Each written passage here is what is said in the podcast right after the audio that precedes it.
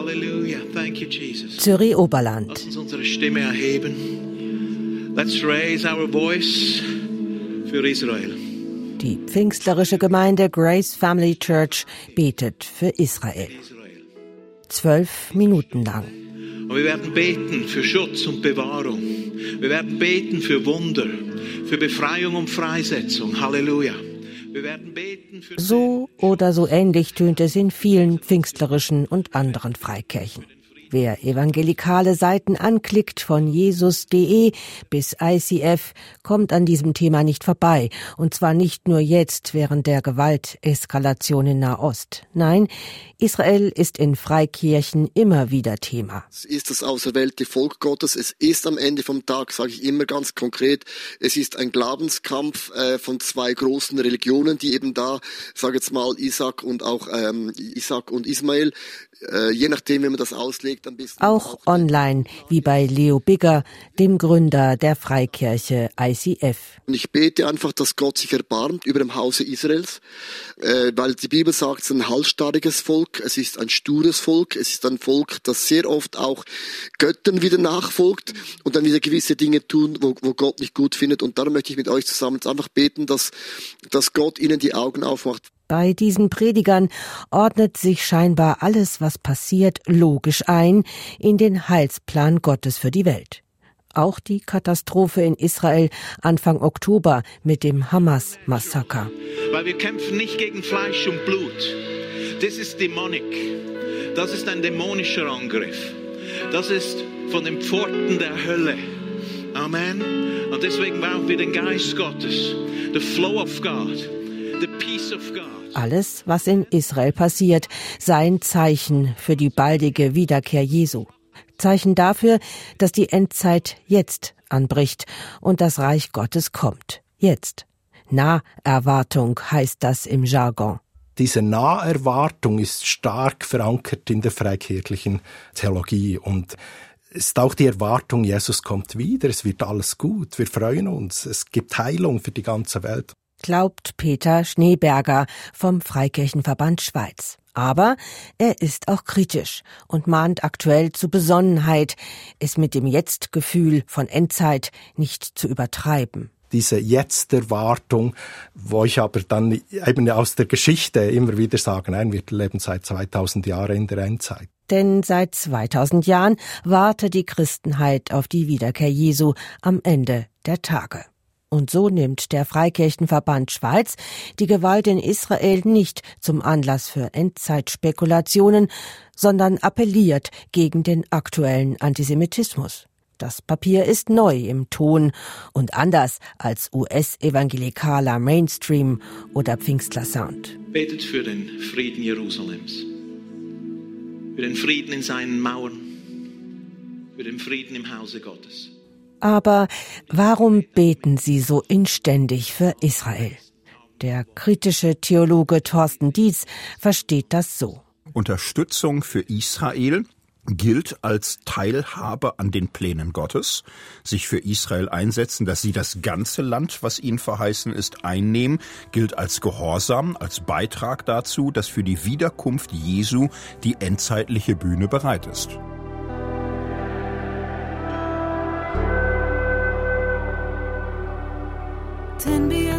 את שוכחה, תן בי את כוח דברך, מלא אותי.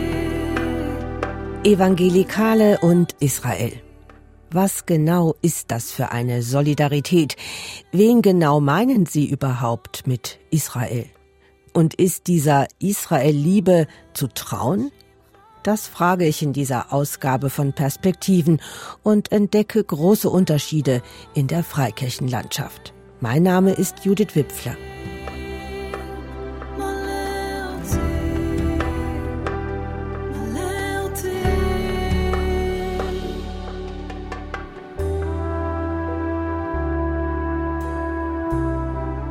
Woher kommt er nun, dieser starke Fokus auf Israel, auf den Staat Israel, in betont christlichen Kreisen? Warum unterhalten sie Webseiten zum Thema, sammeln Geld für Israel, unterhalten Buchverlage, YouTube-Kanäle mit christlich-hebräischer Musik, wie dieser hier.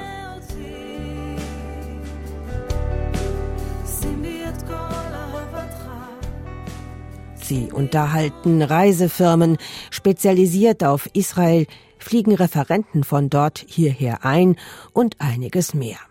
Das frage ich zuerst Thorsten Dietz, Theologieprofessor, Podcaster auf der Plattform Worthaus. Aktuell ist Dietz für die Deutschschweizer reformierten Kirchen in der Bildungsarbeit tätig. Dietz war selbst einmal evangelikal.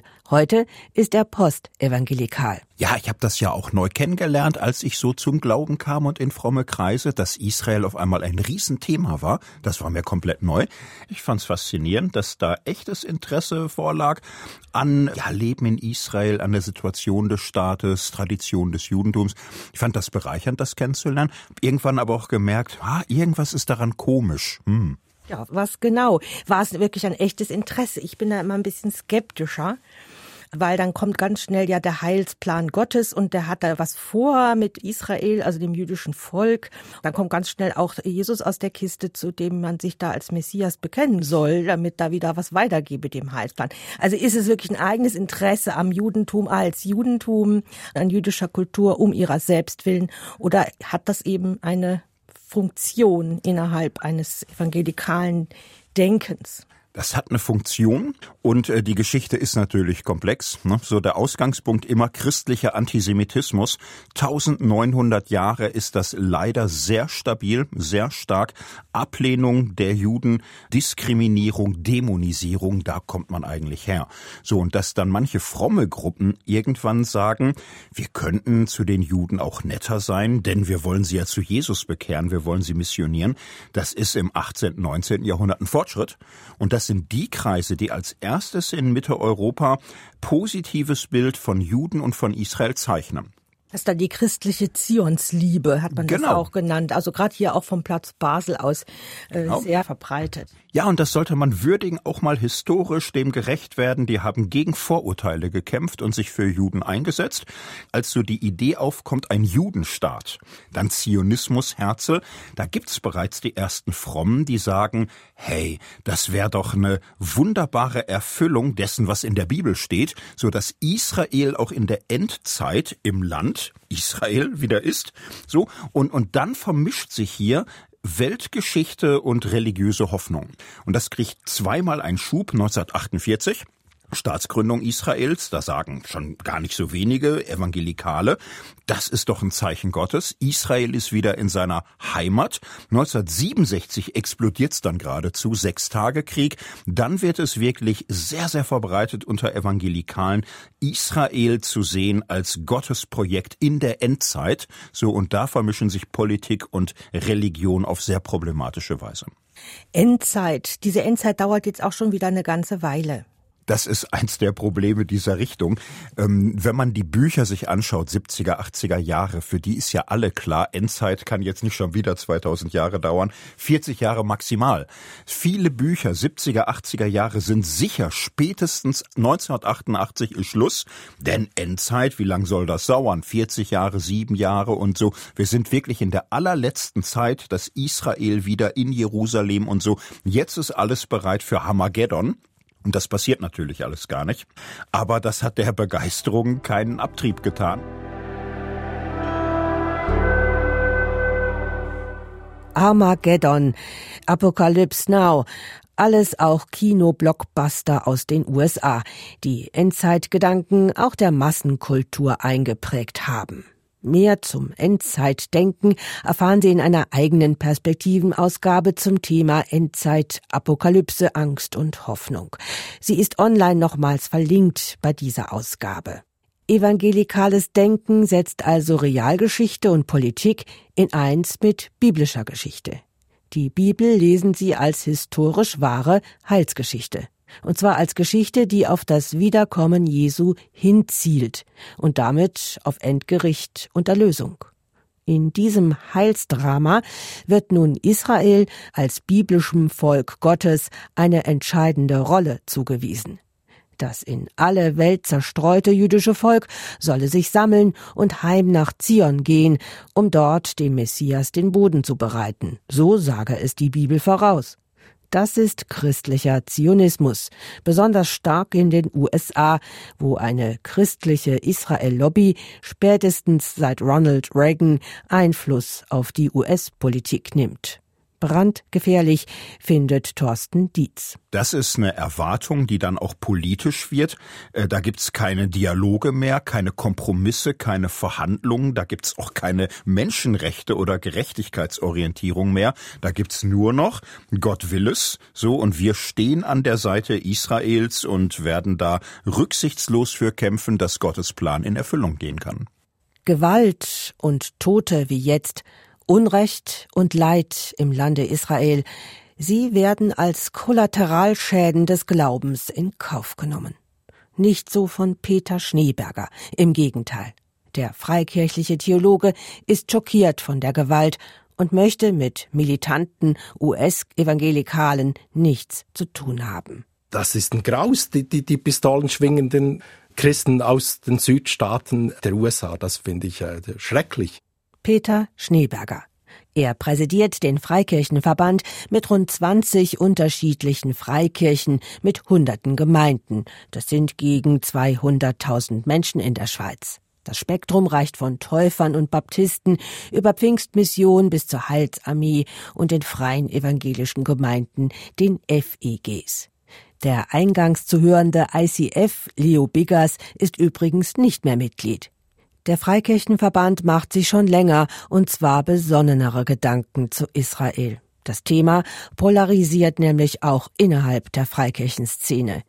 Der Verband legte bereits 2014 ein hundertseitiges Papier vor zum Verhältnis zu Israel. Welche Israel-Theologie haben Sie nun? Die Verbundenheit mit Israel ist natürlich unter Christen oder jetzt auch im Dachverband Freikirchen und der freikirchlichen Christen enorm stark. Das hat zum Teil zu tun mit unserer gemeinsamen Geschichte. Wir fußen beide auf das Alte Testament, haben eine Verehrung für den Gott der Bibel und das verbindet uns auf der einen Seite auf der anderen Seite gibt es ganz viele Christen, die nach Israel reisen, auch um das Land kennenzulernen. Sie kennen das Land, sie haben das miterlebt, haben die Stimmung, der Geruch, das alles miterlebt. Und in haben den Fußstapfen Jesu, ne? Genau, in den Fußstapfen Jesus. Und das verbindet uns mit diesem Land. Und das hat halt nach diesem schrecklichen Massaker vor knapp vier Wochen führt das dazu, dass jetzt die Verbundenheit, die Solidarität mit Israel wirklich stark da ist. Aber es gibt auf der anderen Seite, wenn ich die Bibel im Alten Testament lese, dann sehe ich bei den Propheten eben auch, dass ein Ruf zur Gerechtigkeit gemacht wird an die Politiker der damaligen Zeit. Und es wird ein Ruf gemacht, zu schauen zu den Schwachen. Und daher wehren wir uns gegen eine Israel-Verklärung und sagen ganz bewusst, für beide Völker braucht es eine Zukunft und braucht es eine Einigung auf irgendwelche Umgang, auf einen guten Umgang miteinander, sonst wird dieses Land nie zum Frieden zur Ruhe kommen. Jetzt war das schon wieder fast dasselbe, also dass quasi die religiöse Entität Israel, Volk Israel, also auch als religiöse Entität und das realpolitische Volk oder sogar der realpolitische Staat Israel. Muss man das nicht eigentlich noch besser auseinanderhalten? Das ist ziemlich schwierig auseinanderzuhalten, finde ich. Weil äh, Sie haben ja auch im Land selbst das schwierig auseinanderzunehmen. Es gibt ein säkulares Israel, es gibt ein orthodoxes Israel, es gibt ein messianisches Israel, es gibt ein arabisches Israel. Ich möchte diese Verknüpfung aus der Bibel raus, dass all das, was 1948 mit der Gründung passiert ist, nicht einfach nur als jetzt das endzeitliche Handeln Gottes sehen, sondern auch ein Geheimnis, das wirklich passiert ist, wo Gott einen ganz neuen Schutzraum und die Regierungen auf dieser Welt einen ganz neuen Schutzraum für die jüdische Bevölkerung in Israel geschaffen haben. Und das empfinde ich als Wunder Gottes halt trotzdem und auch als politisches Handeln gleichzeitig der Weltgemeinschaft damals. Aber ich merke schon, Sie, Sie dosieren es etwas. Also es ist nicht so stark, wie es man es von US-Evangelikalen kennt, die da ja auch ganz stark Lobby machen in den USA selber zur Unterstützung und die auch so das als Teil der Endzeit schon betrachten und so. Da seid ihr ein bisschen vorsichtiger vom Schweizer Freikirchenverband. Ja, die, die Vorsicht kommt von daher. Ich kann es gerne beschreiben mit der Reise. Ich war letztes Jahr in Israel, habe in Bethlehem nicht nur messianische Juden in Israel getroffen, sondern in Bethlehem auch ganz bewusst palästinensische Christen und Leitungspersonen getroffen. Und wir kennen beide Seiten. Wir verbinden uns mit den messianischen Juden, einfach auch von unserer Geschichte, von unserem Anliegen her. Und wir verbinden uns mit den palästinensischen Christen. Wir haben beide ganz nahe Kontakte. Und da lässt sich einfach eine einseitige Sicht, ist nicht statthaft, das geht nicht.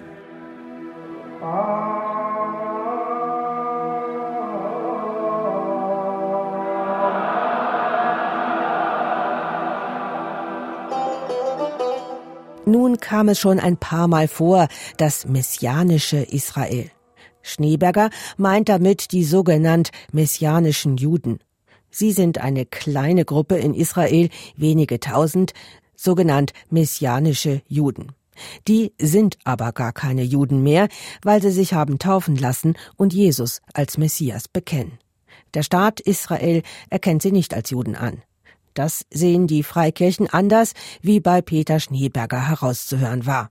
Warum ist nun aber diese kleine Gruppe überhaupt so beliebt und relevant in Freikirchenkreisen? Das kann Thorsten Dietz gut erklären also in einem bestimmten evangelikalen Mindset, ist die Bekehrung von Juden zu Jesus auch ein endzeitliches Zeichen. Man beruft sich auf Paulus, dass so die Verstockung Israels in der Endzeit weichen wird und sagt, die messianischen Juden, das sind im Grunde unsere Glaubensgeschwister, die aus dem Judentum kommen, sich jetzt Jesus zuwenden. Da passiert ja das, was im Neuen Testament im Grunde gehofft wird. Und für Evangelikale sind die dreifach sehr bedeutsam. Zum einen kann man sagen, jawohl, es ist ein endzeitliches Zeichen. Zum anderen kann man sagen, die sind ja Juden. Das heißt, wir haben hier Gemeinschaft mit jüdischen Geschwistern, die auch an Jesus glauben. Und zum dritten, es ist auch so eine Art Kompensation. Alle Frommen wissen, dass die eigene Glaubensgeschichte in früheren Generationen sehr antisemitisch war. Und äh, die Zuneigung zu messianischen Juden ist so ein Weg zu sagen, wir sind ganz frei vom Antisemitismus. Wir lieben ja schließlich auch messianische Juden. Also mein Lehrer Eckhard Stegemann seligen an Gedenkens hat immer gesagt, Judenmission ist Holocaust mit anderen Mitteln. Das finde ich eine drastische Zuspitzung. Ich würde aber das Berechtigte daran unterstreichen, was man eigentlich nur, finde ich, aus jüdischer Sicht so formulieren kann. So, nicht? Wer Jude ist, wer kann das denn bestimmen? Das ist äh, nichts, wo, wo Christen sagen können, was wer Jude ist, bestimmen wir. Juden bestimmen das. Und da gibt's einfach im Judentum einen Konsens. Wer sich zu Jesus als Messias bekennt, ist kein Jude mehr. Und wenn dann Manche sagen, ja, wir bekennen uns zu Jesus als Messias, wir beten ihn an und wir sind Juden, dann wird das von jüdischer Seite als Anmaßung empfunden äh, und noch schlimmer als etwas, was aus missionsstrategischen Gründen vorgegeben wird, um unter Juden gezielt Mission betreiben zu können. Und das wird sehr stark zurückgewiesen. Und das ist auch der Grund, warum die Landeskirchen sehr weitgehend sagen, das unterstützen wir überhaupt nicht, davon distanzieren wir uns. Judenmission ist keine Option der christlichen Kirchen die Organe, Institutionen der christlichen Zionsliebe aus dem 19. Jahrhundert, Sie haben es schon angetönt, Thorsten Dietz, die gründen ja auch in so judenmissionarischen Zirkeln. Da gab es dann Zeitschriften, die hießen Freund Israels oder so. Und genau aus denen sind dann im 20. Jahrhundert nach der Shoah, nach dem Holocaust, dann Dialoginstitutionen geworden. Also da ist auch ein langer Weg dahinter. Genau, und der ist auch sehr wertvoll und wichtig. Darum muss man sagen, historisch, Judenmission war der Anfang von etwas Besserem. So was wir heute haben Judenmission, auch ja, evangelikale Lausanner Bewegung. So da wird nach wie vor eine Enterbungstheologie vertreten. Juden und Heiden unterschiedslos, alle brauchen Jesus, um nicht in die Hölle zu kommen. Da hat man im Grunde nichts mitgenommen von dem, was die neue Auslegung auch von Paulus letztlich gebracht hat, bleibende Erwählung Israels. Viel theologische Arbeit und viel Dialog in den letzten Jahrzehnten haben da eigentlich einen anderen Stand möglich gemacht. Der Unitheologe Dietz verweist auf rund 60 Jahre historischer Bibelforschung und christlich-jüdischen Lernens. Das brachte einen epochalen Wandel. So kehrten sich die Großkirchen von Judenmission ab, und die meisten Kirchen sprechen heute nicht mehr von ewiger Verdammnis der Juden, sondern von der bleibenden Erwählung des Volkes Israel. Einsichten, die aus dem christlich-jüdischen Dialog hervorgingen. An dem haben die Freikirchen bisher kaum teilgenommen. Immer stand die Missionsabsicht im Weg. Das sei jetzt anders geworden, beteuert Peter Schneeberger vom Verband evangelischer Freikirchen und Bewegungen in der Schweiz. Er forciere keine aggressive Judenmission mehr, sondern suche echten Dialog der Dialog ist schon länger mit einem Ausschuss des Schweizerischen Israelitischen Gemeindebundes. Und da sind verschiedene Leute beteiligt, auch Leute aus dem Dachverband Freikirchen. Ich war an einem Gespräch auch mit dabei und dort wurde dann definiert, was bedeutet das, von einem Staat Israel zu reden? Was bedeutet das, vom Volk Gottes zu reden? Was beinhaltet das? Was bedeutet das, die Zwei-Staaten-Lösung und so weiter. Also all die Sachen wurden definiert in diesen Gesprächskreisen und wurden miteinander ausgetauscht. Auch was es heißt, als jüdische Bevölkerung in der Schweiz zu leben, also in diesem Kontext hier, das wurde in diesen Gesprächskreisen thematisiert. Ist eher eine kleinere Gruppe, jetzt diese Dialoggruppe, eher am Rande des Dachverband Freikirchen. Der Schweizer Freikirchenverband sitzt seit zwei Jahren sogar im Schweizer Rat der Religionen. Das unterscheidet diese Christinnen und Christen von kompromisslosen Hardcore-Evangelikalen, von Fundamentalisten. Peter Schneeberger spricht glaubwürdig davon, wie sie heute auch ihre eigene Geschichte selbstkritisch wahrnehmen. In dem Verband, wo ich tätig bin, haben wir ein Papier über den Umgang mit Israel geschrieben und ein Teil darunter ist Antisemitismus und dann ein Teil ist, wie hat die Organisation den Holocaust mitgestaltet zum Teil oder einfach zugelassen. Auch die Freikirchen haben in Deutschland oder in der Schweiz mitgemacht, weil sie dachten, das sei eine neue Wertegemeinschaft mit Hitler, eine neue Umfeld, wo Arbeit da ist und so weiter. Wir müssen diese Geschichte aufarbeiten, finde ich, und haben wir auch aufgearbeitet. Wie kriegt er das nun aber alles zusammen? Dieses selbstkritische Geschichtsbewusstsein und gleichzeitig die Überzeugtheit erweckter Christinnen und Christen, die alles sehr gegenwärtig erleben, als jetzt auch ihre Beziehung zu Gott, zu Jesus. Das erlebe ich als jetzt, als hier, als sehr innig, als sehr nah, wie das halt bei religiösen Gefühlen ist, als Erweckungserlebnis, so wird es auch häufig beschrieben. Es wäre aber gefährlich und dieses Jetzt-Erlebnis kann zu einer Geschichtslosigkeit führen, dass wir dann sagen, ja, ich bin ja jetzt da, ich bin jetzt in der Endzeit, die Situation ist so schlimm mit Klimaveränderung oder Kriegen und so weiter. Es ist wirklich schlimmste Endzeit, so wird dann argumentiert und dann vergessen wir wie die Geschichte, weil das so mit einem persönlichen Erweckungserlebnis zu tun hat. Und diese Geschichtslosigkeit finde ich fatal in freikirchlichen Szenen. Wir stehen immer auf den Schultern unserer Vorväter und auf der Geschichte und haben unsere jetzige Theologie auch entwickelt auf den Grundlagen dieser Vorväter. Darum lehnen Peter Schneeberger und der Freikirchenverband auch die überkommene antijüdische Lehre ab, wonach das Christentum das neue Israel sei. Die Kirche sozusagen Israel beerbt und ersetzt und nun die Kirche das wahre Volk Gottes sei. Das gehe gar nicht. Das ist ganz wichtig. Also wir lehnen ab, dass das Christentum wie das Judentum abgelöst hat und dementsprechend eine Sonderstellung oder eine erhöhte Stellung über dem Judentum hat. Das ist eine Gleichzeitigkeit, finde ich. Einfach beide sind ein Teil eines gleichen Stammes, eines gleichen Baumes ineinander verpflanzt. Ein Bild von Apostel Paulus, das häufig zitiert wird, um das Verhältnis zwischen Judentum und Christentum zu beschreiben. Demnach ist und bleibt eben Israel, also das Judentum, die Wurzel, die dich, lieber Christ, trägt.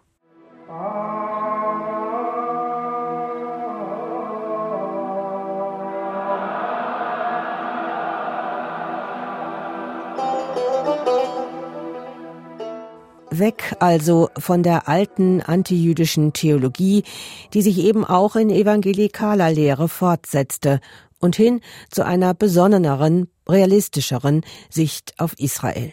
Keine Verklärung, keine übersteigerte Israel-Liebe, die blind macht für realpolitische Fehler des Staats, aber eben auch kein Antijudaismus mehr, keine Hasstheologie gegen das Judentum. So würde ich die neue evangelikale Schweizer Theologie beschreiben, die wohl noch nicht mehrheitsfähig ist in der Szene, aber in Entwicklung.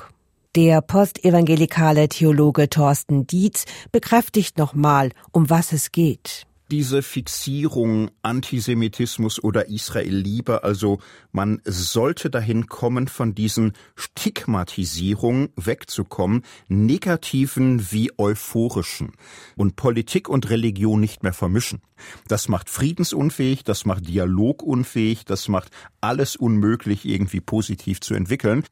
Schaffen wir es nochmal klar zu machen, warum das Thema Israel das emotionalisiert wahnsinnig. Israel wurde in der ganzen Christentumsgeschichte negativ aufgeladen. Es waren die anderen, es waren die Gottesmörder, es waren die großen Verräter und Mörder Gottes. So, und das hat die Weltgeschichte ungeheuerlich vergiftet und ist ja die Ursache all dieser Dinge, in denen wir stecken im Nahen Osten und weltweit. Und äh, da rauszukommen, ist eine Sache von vielen Generationen. Heute erkennen wir seit ja ein, zwei Generationen, ähm, Christentum, Judentum gehören zusammen. Sie haben die Wichtigkeit der Akzeptanz und der Zusammengehörigkeit aller religiöser Menschen guten Willens angesprochen.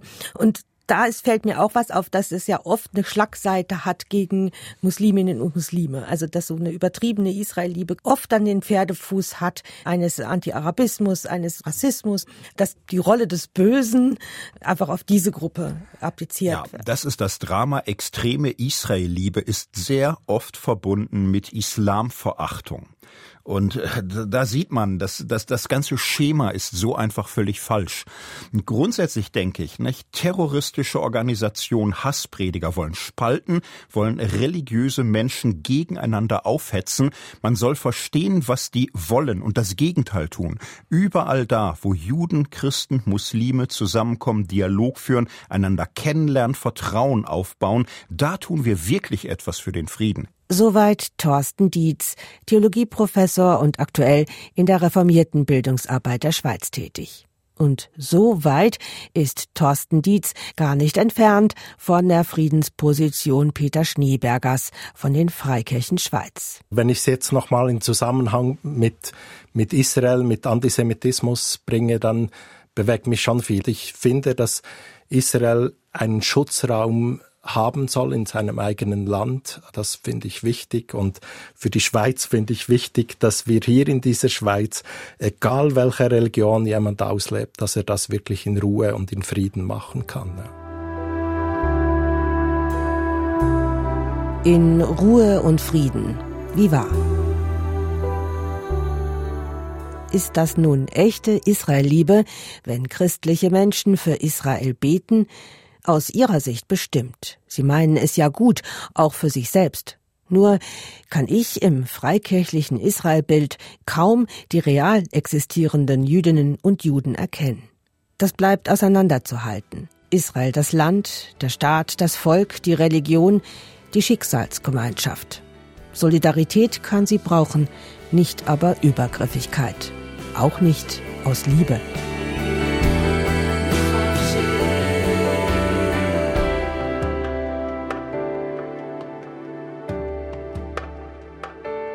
Frei sein.